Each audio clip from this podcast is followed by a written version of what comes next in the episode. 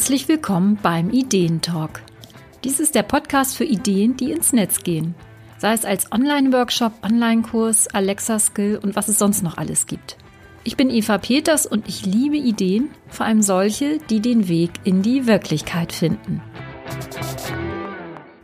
Ich möchte dir ein bisschen was erzählen über ja, typische Fehler bei der Vorbereitung eines Online-Workshops. Und bevor ich dazu einsteige, vielleicht mal äh, ja so kleine Anekdoten, denn ich habe schon mal einen Blogbeitrag gemacht darüber, welche Fehler ich gemacht habe, als ich angefangen habe. Und dazu mal zwei Sachen. Also meinen ersten Online-Workshop habe ich gleich zweisprachig gemacht, auf Deutsch und auf Englisch.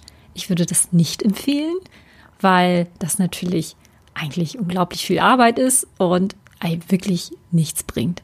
Also, aber ich habe diesen Fehler gemacht und äh, muss da jetzt wirklich drüber schmunzeln, wie ich überhaupt auf diese Idee gekommen bin.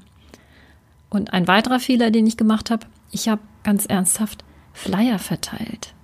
Ich habe Flyer verteilt in verschiedenen Locations, um für meinen Online-Workshop zu werben. Das hat natürlich auch überhaupt nicht funktioniert.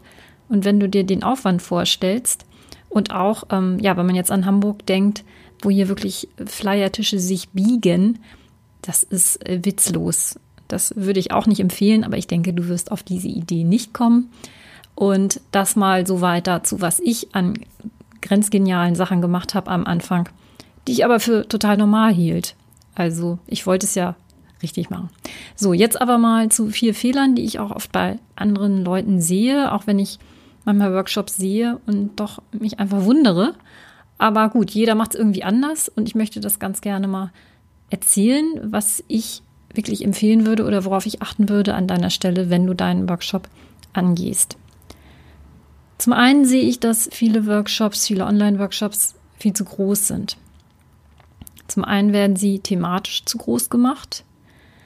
Ich finde, das ist gar nicht nötig, so ein großes Thema zu nehmen für einen Online-Workshop. Viel wichtiger ist es nämlich, ein ganz konkretes Problem zu lösen. Du wirst also in einem Online-Workshop nicht komplett WordPress, SEO, abhandeln können oder zum Beispiel auch sagen, in einem Online-Workshop an einem Tag räumen wir die Wohnung komplett auf. Auch wenn das natürlich wünschenswert wäre, äh, diese Dinge in kurzer Zeit abzuhandeln. Daher empfehle ich, nimm lieber ein, eine sehr konkrete Sache, an der deine Teilnehmer wirklich ganz gezielt arbeiten können.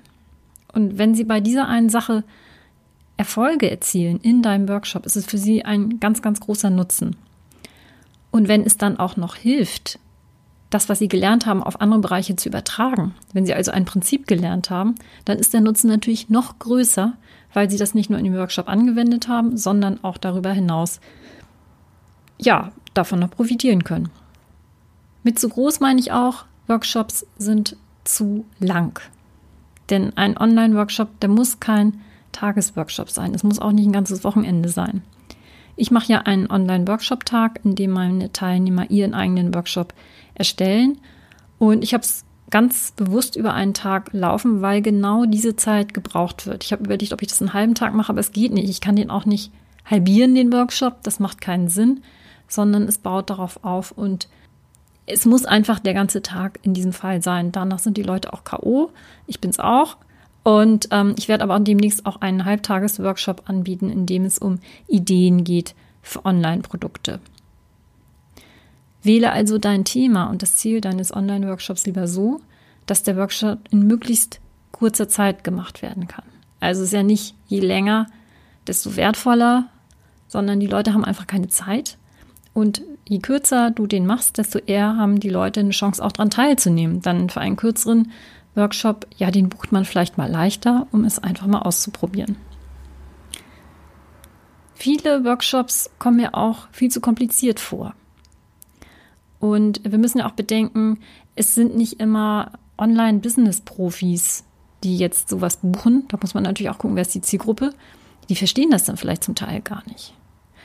Ähm, die Gefahr ist natürlich, wenn du erstmal eine Idee hast, auf die du richtig Lust hast, sie als Online-Workshop anzubieten, dann kommt ganz schnell eins zum anderen. Dann kommen nämlich noch mehr Ideen dazu und du denkst, Mensch, da mache ich noch was davor, so ein kleines Treffen und ah, da mache ich noch zusätzlich dies und ach, ich könnte ja eigentlich auch gleich eine Serie draus machen oder ich mache einfach mehrere Termine zur Auswahl.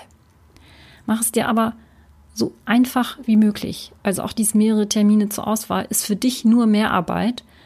Und du kannst natürlich das Problem nachher haben, du hast bei jedem Termin nur eine Anmeldung. Dann hast du alle diese Termine an der Backe. Ich würde nur einen Termin wählen und wer da nicht kann, der wird sich schon bei dir melden, wenn er wirklich Lust hat auf das Thema und das gerne ein anderes Mal machen möchte. Mach es dir also so einfach wie möglich und frag dich, was ist wirklich wichtig? Was genau ist der Mehrwert von dem, was ich jetzt noch zusätzlich da anbiete? Oder soll es einfach nur so üppig aussehen? Dann würde ich lieber nochmal an das Thema rangehen, denn da stimmt da irgendwas nicht. Also wenn du das Gefühl hast, du musst noch hier und da so ein bisschen was randekorieren, dann ist mit dem Thema irgendwas nicht so ganz in Ordnung. Es wird auch oft ein Mix an zu vielen Medien und Formaten angeboten. Also wir sprechen jetzt von Online-Workshops. Bei Online-Kursen ist das, finde ich, was anderes. Aber bei einem kurzen Format, einem Online-Workshop, würde ich das nicht machen. Also zum Beispiel mal ein Live-Video machen, dann wieder Gruppencalls, dazu noch eine Facebook-Gruppe und vielleicht auch noch eine WhatsApp-Gruppe. Dann sind ja vielleicht nicht alle bei Facebook oder man möchte auch mal so zwischendurch. Natürlich gibt es ganz, ganz viele Möglichkeiten, aber ich empfehle den Workshop zu reduzieren auf das Wesentliche. Und das sind der Input von dir als Anbieter, das ist die ja, Stillarbeit, dass jeder wirklich für sich an dem Thema arbeitet. Und das ist der Austausch mit dir und eventuell mit der Gruppe. Und das alles würde ich über möglichst wenige Kanäle und über wenige Medien haben. Also weg mit dem ganzen, ja, ich will nicht sagen Philippans, aber was das Ganze unnötig kompliziert macht. Du wirst es sowieso nicht allen recht machen können, sondern guck, was ist für dich wichtig, welche Kanäle, mit welchem Medium macht es wirklich Sinn, äh, mit den Leuten zu sprechen und das Ganze rüberzubringen. Das ist für den kurzen Zeitraum eines Online-Workshops nicht nötig, es unnötig kompliziert zu machen. Denn es verwirrt die Teilnehmer, weil die gar nicht wissen, wo ist jetzt was und sind überall unterwegs. Und auch für dich als Anbieter, weil du das natürlich auch alles bedienen musst. Und du als Anbieter entscheidest die Kanäle, die natürlich auch zu deinem Thema und zu deiner Zielgruppe passen sollten. Also da ist weniger wirklich mehr. Ja, und dann geht es natürlich ans Verkaufen. Und das ist natürlich auch nicht so ganz leicht. Äh, das kann man auch nicht auf Knopfdruck, glaube ich, alles richtig machen. Das ist, glaube ich, ein ständiger Prozess, dass wir da äh, langsam besser werden, äh, damit natürlich auch dann an den Mann zu gehen mit dem, was wir da so erstellt haben. Das ist natürlich nicht ganz so leicht, wenn man jetzt so sein erstes Online-Produkt hat und damit rausgeht. Oh, was sagen die anderen? Wie finden die das? Und na, wenn da jetzt jemand mäkelt oder so, die anderen können das bestimmt besser. Naja, diese ganzen Gedanken brauchen wir jetzt nicht alle nochmal. Äh, kennen wir, glaube ich, ne?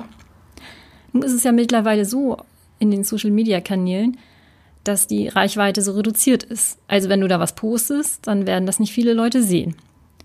Was aber natürlich eigentlich ganz gut ist, weil du dann ganz langsam, sukzessive quasi damit rausgehen kannst. Also scheu dich nicht, möglichst schnell etwas darüber zu schreiben, dass du da jetzt etwas machst, dass du da etwas hast und auch wirklich auch konkret wirst und nicht nur einmal zwischen den Zeilen irgendwas erwähnst.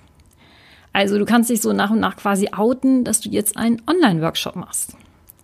Weil wenn du nicht darüber sprichst, dann weiß das auch keiner.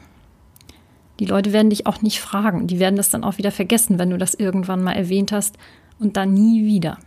Weil das alles nicht so leicht ist, darüber zu sprechen und ja, wir sind ja nun alle nicht die Verkaufsrampensäue, nutze ich bei der Arbeit mit meinen Kunden einen ganz bestimmten Prozess bei der Themenfindung schon für den Online-Workshop. Dann für mich ist das Thema eine total wichtige Basis, damit wir als Anbieter auch Lust haben, mit diesem Produkt dann raus in die Welt zu gehen und das den Leuten anzubieten. Wie gesagt, es reicht natürlich nicht, dass wir da einmal ein Schild hochhalten oder eine E-Mail schreiben oder ein Posting machen, wenn wir ein neues Produkt anbieten. Du kennst ja natürlich sicher Katrin Hill und die nennt das Seeding, dass wir hier und da immer mal wieder unser Thema einbringen und den Leuten zeigen, woran wir arbeiten, dass wir um das Thema herum Geschichten stricken, warum wir das machen, was wir da machen, ähm, was uns selber auch daran begeistert. Was auch ganz gut ist, stell einfach Fragen dazu. Am besten einfache Fragen.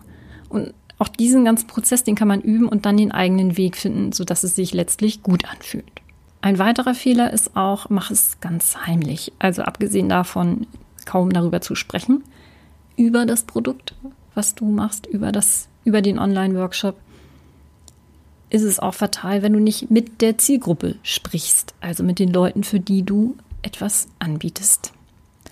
Das ist vielleicht am Anfang schwierig, wenn man sagt, ja, aber ich habe ja noch gar nicht so viele Leute in meiner Liste und ich kann die doch gar nicht. Ja, wie soll ich denn jetzt mit denen reden?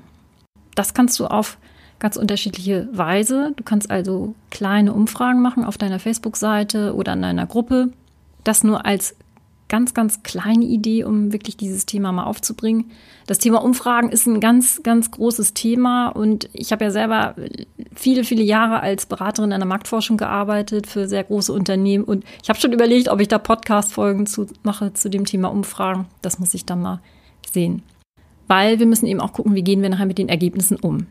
Vielleicht mal als kleinen Einschub. Ich habe nämlich eine Umfrage gemacht, wie ich diesen Podcast nennen soll. Ob ich den Ideentalk nennen soll oder Ideen im Ohr. Und ich hatte mich eigentlich schon dafür entschieden, Ideentalk zu nehmen. Und alle waren für Ideen im Ohr. Und ich wollte das aber gar nicht. Ich war dann aber total unsicher. Und dann habe ich aber überlegt, du hast es vielleicht jetzt auch gerade gehört, wenn ich sage Ideen im Ohr, das klingt total komisch. Das ist gar kein Wort. Das ist irgendwie so ein Ideen im Ohr, irgendwie so ein ja, merkwürdige Aussage. Und deswegen habe ich das zwar wahrgenommen, dass die Leute das besser finden, als ich sie schriftlich gefragt habe, habe aber für mich entschieden, dass das keinen Sinn macht. Also Ergebnisse von Umfragen müssen wir natürlich immer reflektieren und nicht einfach nur sagen, aber die Leute wollen das so. Aber wie gesagt, das wäre jetzt ein Exkurs, den nehme ich dann noch mal ein anderes Mal auf. Eine Sache, die du auf jeden Fall machen solltest, ist mit deiner, mit den Leuten aus deiner Zielgruppe einzeln zu sprechen. Also jetzt nicht über Facebook, da öffentlich, sondern wirklich unter vier Augen, unter vier Ohren oder zwei Ohren sind es dann wahrscheinlich, äh, zu sprechen. Und sprich am besten mit Menschen, die du nicht kennst. Also jetzt nicht Leute, wo du sagst, ach ja, wir mögen uns ja sowieso schon, sondern ähm, du kannst einfach ein Posting machen. Ich suche Leute, die sich für das und das Thema interessieren äh, oder die da und da ein Problem haben. Einfach nur, um mal mich eine halbe Stunde mit denen zu unterhalten. Das machen übrigens auch große Unternehmen, also auch Weltmarktführer sprechen immer wieder mit ihrer Zielgruppe, weil sie immer wieder gucken wollen, was wollen die, was brauchen die. Und hierbei lernst du die Bedürfnisse der Leute kennen, was dein Thema angeht. Und du merkst auch und kannst auch fragen, welche Bedürfnisse stehen dahinter und welche Emotionen auch. Du merkst auch, wie die Leute sprechen und welche Rolle für sie das Thema spielt und so weiter und so fort. Also hab keine Scheu, mal den direkten Kontakt zu suchen und den Leuten wirklich zuzuhören. Ja, und dann ist natürlich noch ein Thema, was ist denn jetzt, wenn ein Workshop nicht gekauft wird? Ja, das Scheitern. In Anführungsstrichen. Das hat also nicht geklappt und das ist doof und dann ist es natürlich total einfach, den Kopf in den Sand zu stecken. Aber ich finde, das wäre schade, denn du hast dir viel Arbeit gemacht, du hast diesen Workshop nicht gemacht, weil du nichts Besseres zu tun hast. Und ich glaube, der Workshop ist es dennoch wert, in die Welt gebracht zu werden und ja, die richtigen Leute zu finden. Zunächst also meine Entmunterung. Also wenn sich dieser eine Workshop nicht verkauft hat, aus welchen Gründen auch immer, hast du in deiner Vorbereitung ganz, ganz viel gelernt. Und ich würde empfehlen, einen nächsten Versuch zu starten. Also nicht auf Biegen und Brechen, das gleiche nochmal in Grün, sondern zu gucken, was kannst du besser machen? Was war der Fehler? Wo ist irgendwie, wo hat was nicht funktioniert? Frag auch da ruhig andere mal nach ihrer Meinung, auch wie sie dich und deinen Online-Workshop wahrgenommen haben. Warst du überhaupt präsent? Was war vielleicht der Fehler? Bist du irgendwie falsch rübergekommen?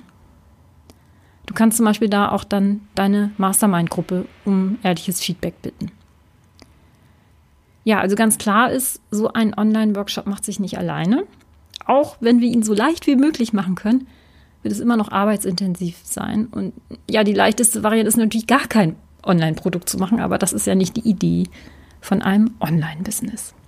Ich möchte dich also ermuntern, mach deinen Online-Workshop und wenn du schon einen in der Tasche hast, in der Schublade, mach ihn besser. Knopf ihn dir nochmal vor und guck, was vielleicht das Problem war, wo vielleicht auch bei dir ähm, so eine Art Bremse war, dass du da selber dachtest, oh, das glaube ich mir eigentlich selber nicht oder da habe ich gar keine Lust zu. Dann mach es wirklich so, dass es zu dir passt. Ja, wie du vielleicht gehört hast, sind jetzt aus den vier Fehlern, die ich angekündigt habe, fünf geworden. Und vielleicht habt ihr dich auch ermuntert, diese Anregungen ja einfach loszulegen mit deinem Online-Workshop und keine Angst zu haben, dass er zu klein ist. Trau dich ruhig, etwas Kleines anzubieten. Mach ihn nicht zu kompliziert. Trau dich, das Produkt anzubieten und auch mit deiner Zielgruppe zu sprechen. Und wenn das nicht funktioniert mit diesem einen Online-Workshop, dann wird es eben das nächste Mal funktionieren, wenn du es ganz einfach besser machst. Ich möchte dich auf jeden Fall ermuntern, mit deinem eigenen Online-Workshop loszulegen. Und wenn du dein eigenes Online-Produkt auf die Beine stellen möchtest, dann komm einfach an meine Facebook-Gruppe von der Idee zum Online-Produkt. Den Link dazu findest du in den Shownotes. Vielen Dank, dass du dir heute die Zeit genommen hast, beim Ideentalk reinzuhören und ich freue mich, wenn du nächstes Mal wieder dabei bist.